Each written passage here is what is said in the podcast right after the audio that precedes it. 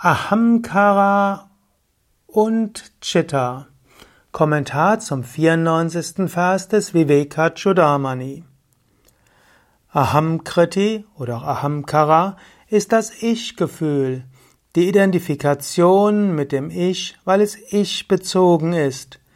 Chitta ist der Speicher von Gedanken und Gefühlen und hat die Fähigkeit, auf sich selbst zu reflektieren.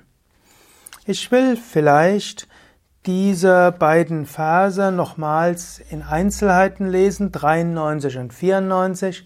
Das letzte Mal habe ich ja die vier Eigenschaften in meinen eigenen Worten erklärt. Jetzt hören wir, wie Shankara die vier Teile des Antakarana, des inneren Instrumentes, definiert. Er sagt, hm, Manas ist das Denkorgan und er sagt hier, hm, Manas ist das, was aufgrund von Sankalpa, Wunschvorstellungen und Vikalpa und so weiter funktioniert. Also, hm, man könnte sagen, Manas, das sind Wünsche, das sind Gedanken und all das ist Sankalpa. Sankalpa sind auch Vorsätze und so weiter. Vikalpa sind auch wieder Wünsche, Vikalpa sind andere Gedanken, sind Zweifel und sind Einbildungen. Also all das, was dort so an, abläuft an Gedanken, das sind alles äh, hm, letztlich Manas.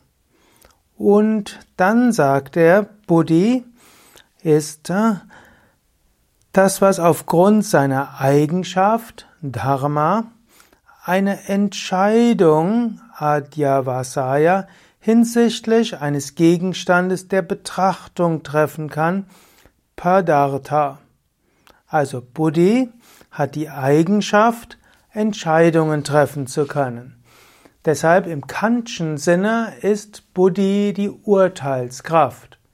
Letztlich da ist zwar die Vernunft dabei, könnte sagen die Vernunft, es gibt die die praktische Vernunft, es gibt die reine Vernunft und es gibt die Urteilskraft. All das ist Buddhi.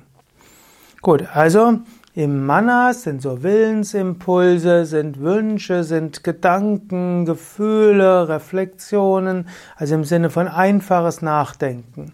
Und Buddhi trifft die Entscheidung. So ist es, so soll es sein, so wird's gemacht. So will ich's tun.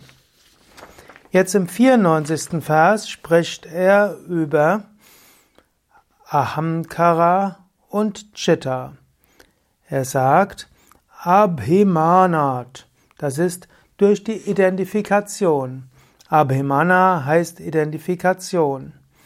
Aufgrund von Identifikation kommt Aham, das Gefühl, ich bin.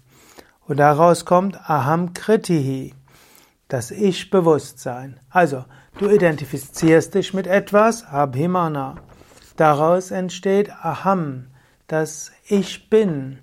Und das ist letztlich Ahamkara. Also, mit anderen Worten, es gibt alles Mögliche. Aber du identifizierst dich damit. Und daraus entsteht das Ich. Zum Beispiel, du hast einen Körper. Du identifizierst dich mit dem Körper und sagst, mein Körper, ich bin der Körper. Oder du nimmst wahr, du hast ein bestimmtes Talent. Zum Beispiel, du kannst gut musizieren. Also sagst du, ich bin musikalisch. Oder auch, äh, dir gehört ein Fahrrad. Du hast ein Fahrrad gekauft. Du denkst, mein Fahrrad. Ich besitze ein Fahrrad. Und dann identifizierst du dich damit. Daraus entstehen so viele Probleme. Wenn es irgendein Fahrrad ist, okay aber wehe, dein Fahrrad hat einen Platten. Oder jemand anderes hat ein besseres Fahrrad. Oder jemand anderes schimpft über dein Fahrrad. Ein so altes, klappriges Ding. Wirf's doch weg. Du fühlst dich gekränkt. Oder du identifizierst dich mit deiner Haarpracht. Hm? Oh, ich habe so schöne Haare. Wehe jemand sagt, dir fallen schon langsam die Haare aus. Du hattest auch schon mal eine schönere Frisur. Dann bist du getroffen. In diesem Sinne, das ist das Ich. Das Ich identifiziert sich. Du kannst jetzt selbst überlegen, womit identifizierst du dich? Wo sagst du ich und mein? und wo trifft dich etwas. Gut, und dann gibt's noch Chitta. Wie definiert er Chitta? Chitta